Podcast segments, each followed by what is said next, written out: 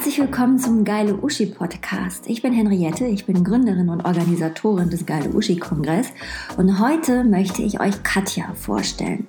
Denn eine Geile Uschi ist nicht nur die super Unternehmerin, die Sportlerin, die äh, Pilotin, Astronautin, was auch immer.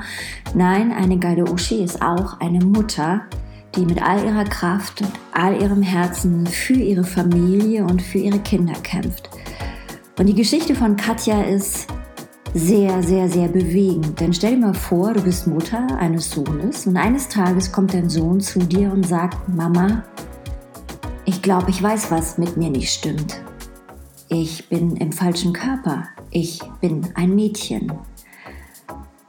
Und diese Geschichte erzählt uns Katja. Es ist eine Geschichte über Familie, es ist eine Geschichte über Identität, es ist eine Geschichte über bedingungslose Liebe und Zusammenhalt. Und Katjas Vortrag war beim Geile Uschi-Kongress wirklich ein, ja, ein emotionaler Höhepunkt. Es hat uns alle unglaublich bewegt und berührt und ich bin heute noch unglaublich stolz und dankbar, dass Katja den Mut hatte, ihre Geschichte und die Geschichte ihrer Familie zu erzählen. Viel Spaß!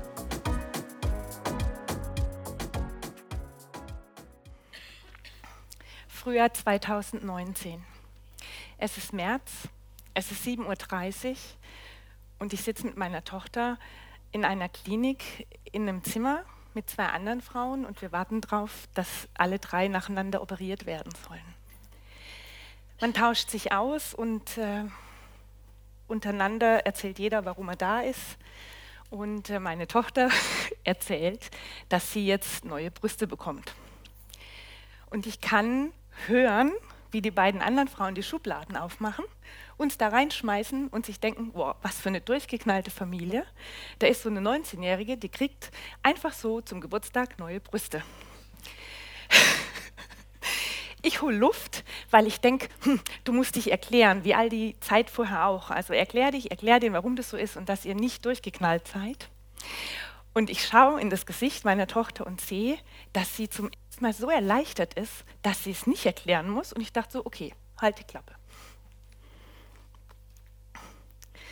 Winter 2008. Mama, ich weiß oft nicht, was schlimmer ist, ob ich nach der Schule in den Hort gehen soll oder nach Hause kommen. Wenn ich in den Hort gehe, dann ist ein Mädchen, das schart immer die anderen Mädchen um sich und ich stehe alleine da und die Jungs nehmen mich sowieso nicht mit. Und wenn ich nach Hause gehe, da sind die Jungs aus meiner Klasse, die werfen mir Eisschollen hinterher und sagen, Mädchen, Mädchen. Wie es dazu kam, Julian war ein ganz schüchterner, introvertierter Junge und hat sich nicht viel getraut. Im Winter, also um Weihnachten 2003, kam im Fernsehen Pippi Langstrumpf. Nicht die Pippi Langstrumpf, die Menschen in meinem Alter kennen, die mit äh, den richtigen Schauspielern, sondern die Pippi Langstrumpf in dieser Zeichentrickserie, die endlos in kleinen Häppchen gesendet wurde. Und meine Kinder saßen abends immer mit ihrem Nutella-Toast vor dem Fernseher und haben sich also diese Pippi Langstrumpf reingezogen.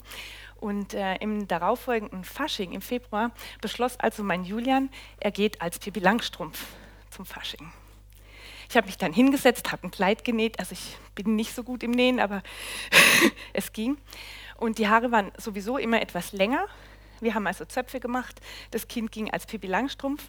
Die Jahre zuvor waren wir immer Prinzessin oder Hexe. Dieses Pippi Langstrumpf-Kleid war dann so bis Mitte Mai ständig in Gebrauch. Und ab da wechselte Julian dann zu Kleidern, die im Schrank der kleinen Schwester hingen. Gespielt wurde meistens Pferde, Barbie, ähm, Reiten, sowas in der Art. Und die Lieblingsfarbe war rosa. Und zwar durchgängig. Glitzer war auch gut. Für uns war es komplett okay und für den Kindergarten auch. Und die fremden Menschen, die uns sahen, wenn ich Julian rief, dann hörten die immer nur Julia und dann war es auch klar, ja, passt ja. Ich erinnere mich an ein Gespräch mit einer meiner Lieblingserzieherinnen, die mir gefühlt eine halbe Stunde erklärte, es ist gar nicht schlimm, wenn so ein Junge mal schwul ist. Und ich habe ihr eine halbe Stunde erklärt, dass es mir eigentlich scheißegal ist, ob mein Junge mal schwul wird, weil ich eigentlich nette schwule Freunde habe. durch die Grundschule, da haben wir uns geeinigt darauf, dass wir die Haare ein bisschen kürzer tragen und ähm, es gab zum Glück zu der Zeit im Kaufhof Pferdeoutfits, also T-Shirts und Pullis, Radlerhosen oder halt mit Jeans kombiniert. Das habe ich dort gekauft in drei oder vier verschiedenen Farbvarianten. Das hat uns wirklich durch fast vier Jahre gebracht, inklusive eines Paars roter Turnschuhe, die ich dann zum Glück dreimal hintereinander in jeweils einer Größe größer kaufen konnte hart wurde in der weiterführenden Schule, als da der Sport getrennt wurde zwischen Mädchen und Jungs und Julian plötzlich auffiel, dass da, wo er jetzt eingeteilt war, er eigentlich gar nicht hingehört. Dieses ganze Turnen und Tanzen, was vorher immer so Teil des Lebens auch bei uns zu Hause war, war dann halt plötzlich Fußball, Basketball, also nicht das, was mein Kind gerne mochte. Und ähm, letztes Jahr sind wir umgezogen und ich habe alles ausgemistet und da habe ich eine Karte gefunden. Da hat die Lehrerin in der fünften Klasse die Kinder dazu aufgefordert, sie möchten gerne auf eine Karte schreiben, was sie sich denn von den ähm, neuen Klassenkameraden wünschen würden. Und auf der Karte von Julian stand, ich wünsche mir, dass die anderen Jungs in meiner Klasse mir zeigen, wie Fußball spielen geht und mich dann bitte auch mitspielen lassen. Der Wunsch ist nicht in Erfüllung gegangen. Der Sommer 2013 war eigentlich dann der schlimmste Sommer, den wir erlebt haben, weil mein Kind, das zwar nicht ähm, sonst viel unterwegs war, aber doch immer mit so besten Freundinnen immer verabredet und am Spielen und die waren auch bei uns zu Hause. Ähm, mein Kind saß sechs Wochen in seinem Zimmer. Es gab eigentlich keine Verabredung und ähm, die Sommer zuvor war es wenigstens so, dass Julian mit in unseren Pool gegangen ist mit seinen Geschwistern. Und das war da auch nicht der Fall. Und wir sind dann als Familie, fahren wir gerne zum See oder ins Freibad. Und auch da wollte Julian nicht mehr mit. Und es war wirklich schwierig, weil ich immer einen zurückgelassen habe. Aber ich kann ja auch nicht nur mich um einen kümmern. Also da waren ja noch zwei andere.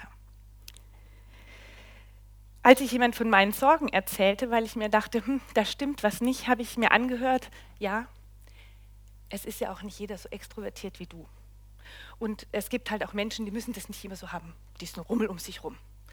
Und ich dachte mir so, ja, das gibt's, aber mein Kind gehört nicht dazu.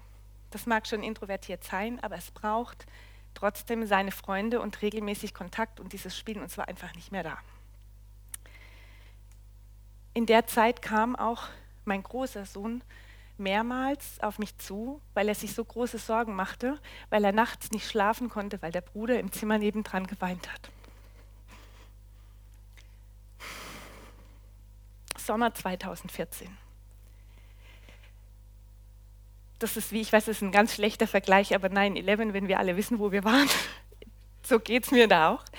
Ich weiß genau, ich stand in der Küche, ähm, wir hatten eine Kochinsel, es war wunderbares Wetter und ich hatte die Schiebetür zum Garten ganz weit auf. Das Wetter war super, ähm, die Luft war frisch und irgendwie so ein Tag, wo man denkt, ah, heute wird alles gut.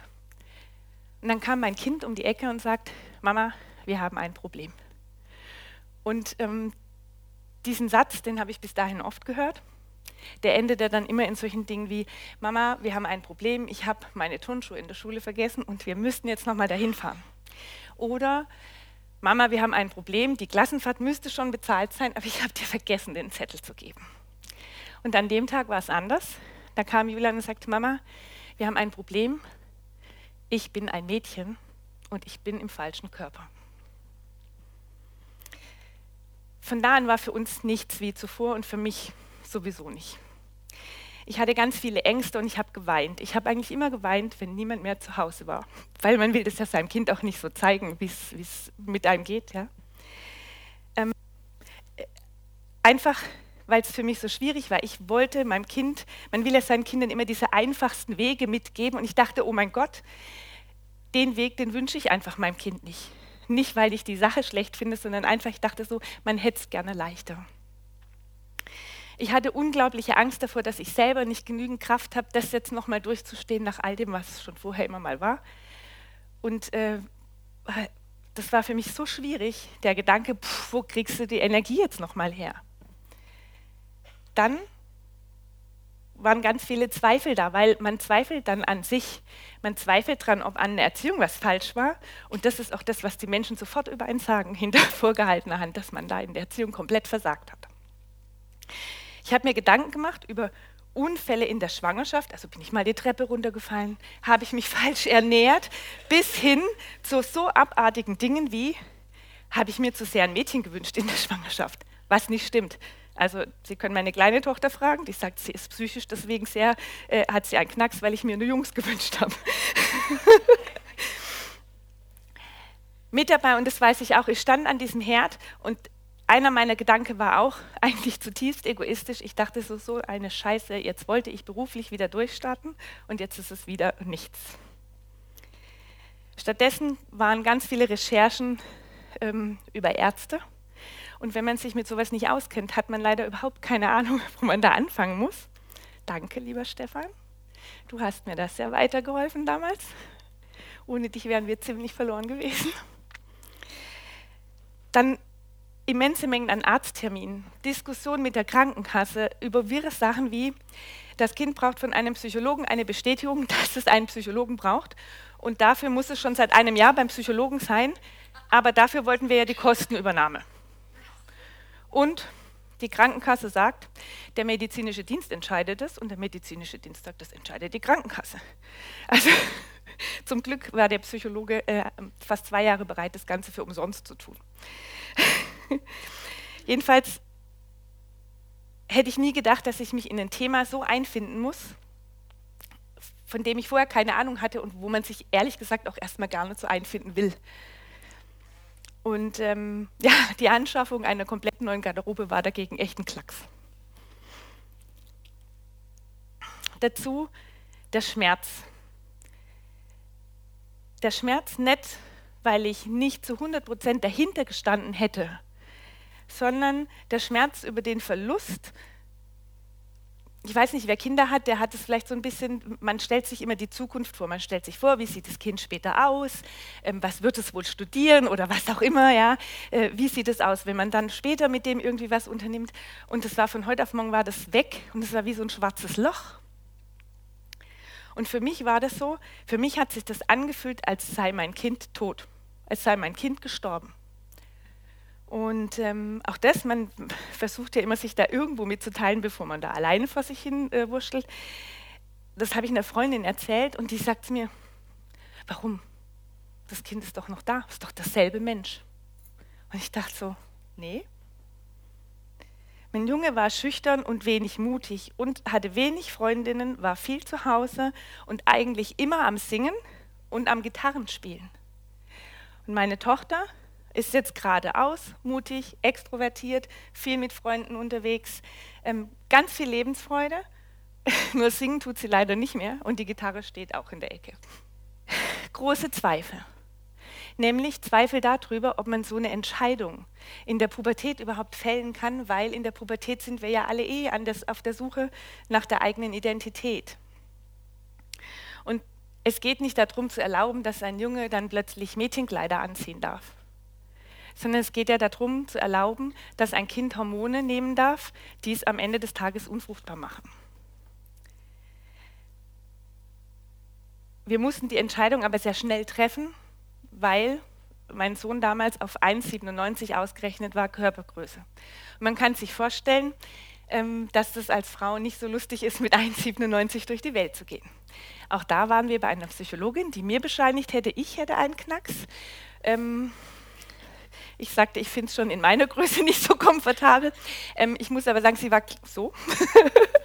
Von daher, ja. Und jedenfalls war klar, man kann das ja hemmen mit diesem Wachstumshemmer, aber den darf man nur geben mit einem Hormon, nämlich normalerweise dem Hormon, dessen Geschlecht derjenige angehört. Einem Jungen, der ein Mädchen werden will, dann männliche Hormone zu geben, ist extrem kontraproduktiv. Ich hatte also zwei Möglichkeiten. Die erste war, ich habe dann eine Tochter, wenn ich es nicht entscheide, die 1,97 groß ist und wahrscheinlich ihr ganzes Leben zum Psychologen rennen muss, weil sie das irgendwie vielleicht gar nicht so hinkriegt mit dieser Größe und mit dieser Auffälligkeit und mit starken männlichen sichtbaren Anteilen. Oder ich sage ja und habe dann vielleicht am Ende mit 18 einen Sohn, der vor dieser geschlechtsangleichen Operation sagt, hm, ich habe es mir nochmal anders überlegt, ich bleibe jetzt doch ein Junge. In beiden Fällen ist unterm Strich das gleiche Ergebnis, nämlich das Kind ist unfruchtbar. Und dann dachte ich so, verlass dich auf dein Bauchgefühl und auf das, was dein Kind sagt und geh den Weg. Was es gebraucht hat, es hat unglaublich viel Mut gebraucht. Und ähm, ein Umfeld, mit dem man hat auch offen umgehen müssen, weil für die war das auch schwierig. Also es ist ja irgendwie so, ist ja immer so eine Gratwanderung. Geht man drauf los und sagt, man macht das, gibt es immer die einen, die sagen, wie kannst du das erlauben? Und die anderen, ja, da musst du cool mitgehen. Also egal, was du machst, ist schwierig. Wir haben dann drei wundervolle Ärzte getroffen, die allesamt in ihrer, in ihrer Thematik mit jugendlichen Transgendern echte Koryphäen waren und auch im Umgang mit den Patienten selber und auch im Umgang mit mir. Weil die Mütter oder die Familien in dem Fall waren das halt nur wir, die Mütter bleiben da ziemlich auf der Strecke, weil ihnen wird irgendwie nicht geholfen. Außerdem, und das muss ich sagen, und ich hoffe, vielleicht kann das die liebe Frau Feigner irgendwann mal hören, wir hatten eine unglaublich tolle Schulleitung auf dem Gymnasium die wirklich von Anfang an ähm, von mir involviert war, mit uns mitgezogen hat. Es gab keine Diskussion über welchen Sportunterricht jetzt besucht wird. Es war klar, Julian geht zu den Mädchen. Über Toiletten haben wir nicht diskutiert. Und wir waren wirklich unglaublich oft bei Ärzten während der Schulzeit. Frau Feigner hat dafür gesorgt, dass aus diesem Fall kein Mobbingfall entsteht und wir sind relativ gut da durchgekommen weil zuerst war unsere Vorstellung, sie wechselt die Schule mit diesem Switch, aber ich glaube, das war die bessere Entscheidung, das so zu machen. Gedanken um Geschwister. Mama, könnt ihr nicht damit warten, bis Julian als Mädchen in die Schule geht, bis ich mit dem Abitur durch bin? Ich habe meinen Bruder jetzt das ganze Leben lang verteidigt und ich weiß nicht, ob ich das jetzt noch schaffe. Weißt du, wie es ist, wenn man in seinem Klassenzimmer sitzt und am Fenster zwei Klassenkameraden stehen, die über jemanden auf den Hof lästern und Dinge wie Homo oder Schwuli fallen und du die Tränen unterdrücken musst und aufstehst und sagst, hey, das ist mein Bruder, haltet die Klappe. Ich fühle mich und ich fühle mich heute noch oft wie ein Jongleur, der immer schauen muss, läuft für alle alles gut, wer braucht gerade was ähm, und wo muss man irgendwas auffangen. Und immer in der Hoffnung, dass ich allen Kindern gerecht werden kann.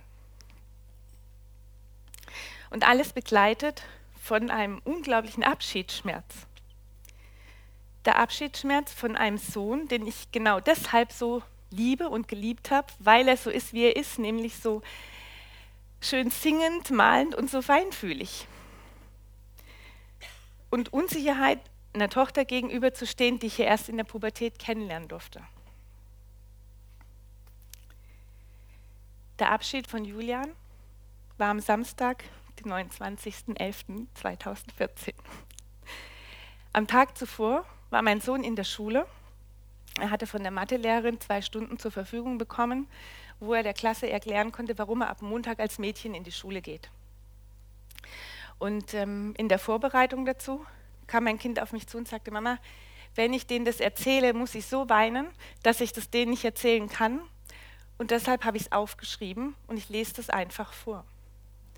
Und ich durfte das dann lesen und ich war so betroffen davon, was ein 14-Jähriger bis dahin durchmachen musste und erleben musste, um zu so einer Entscheidung zu gelangen. Am Samstag dann, wir waren auf dem Weihnachtsmarkt bei uns im Dorf, hat Julian mit seinem äh, Gitarrenlehrer, der hatte eine Band und da sollte Julian also mit singen. Und ich stand da und mein Kind saß da mit dem Gitarrenlehrer und ich filme das und höre dieses Lied und ich habe Rotz und Wasser geheult. Und um mich herum die Menschen, die haben es nicht verstanden. Aber für mich war klar, das sind die letzten Stunden mit meinem Sohn.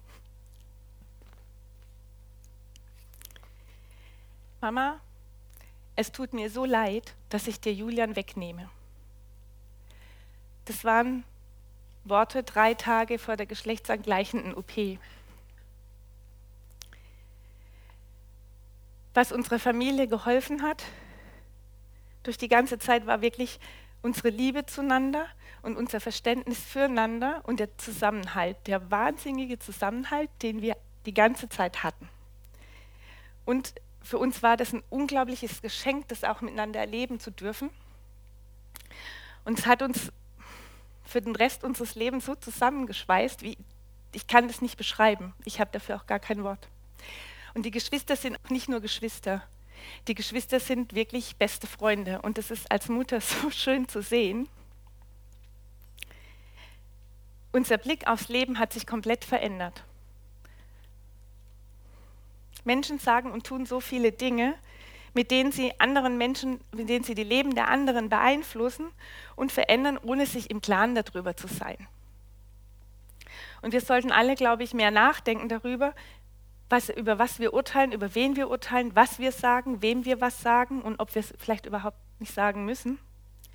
Und nachdenken darüber, was unsere Worte alles anrichten können. Bei der Vorbereitung hier zu meinem Vertrag hat mich meine Tochter gebeten, was von ihr auch zu sagen.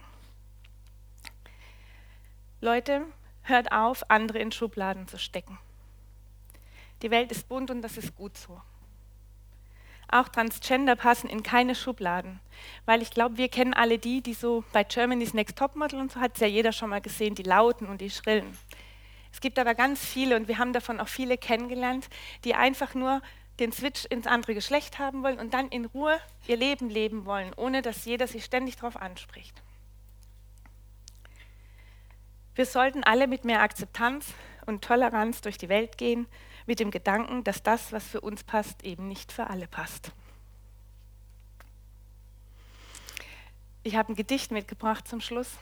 Das hat mir ähm, eine gute Freundin zur Geburt meines Sohnes damals auf eine Karte geschrieben mit den Worten, auch, dass sie findet, dass es ein ganz besonderes Kind ist.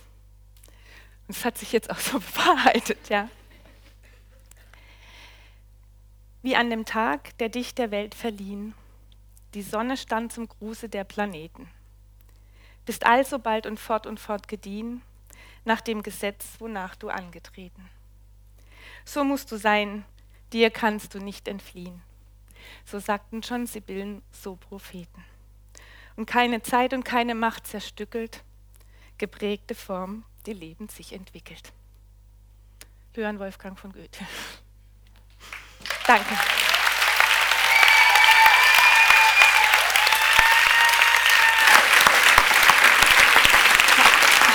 Danke.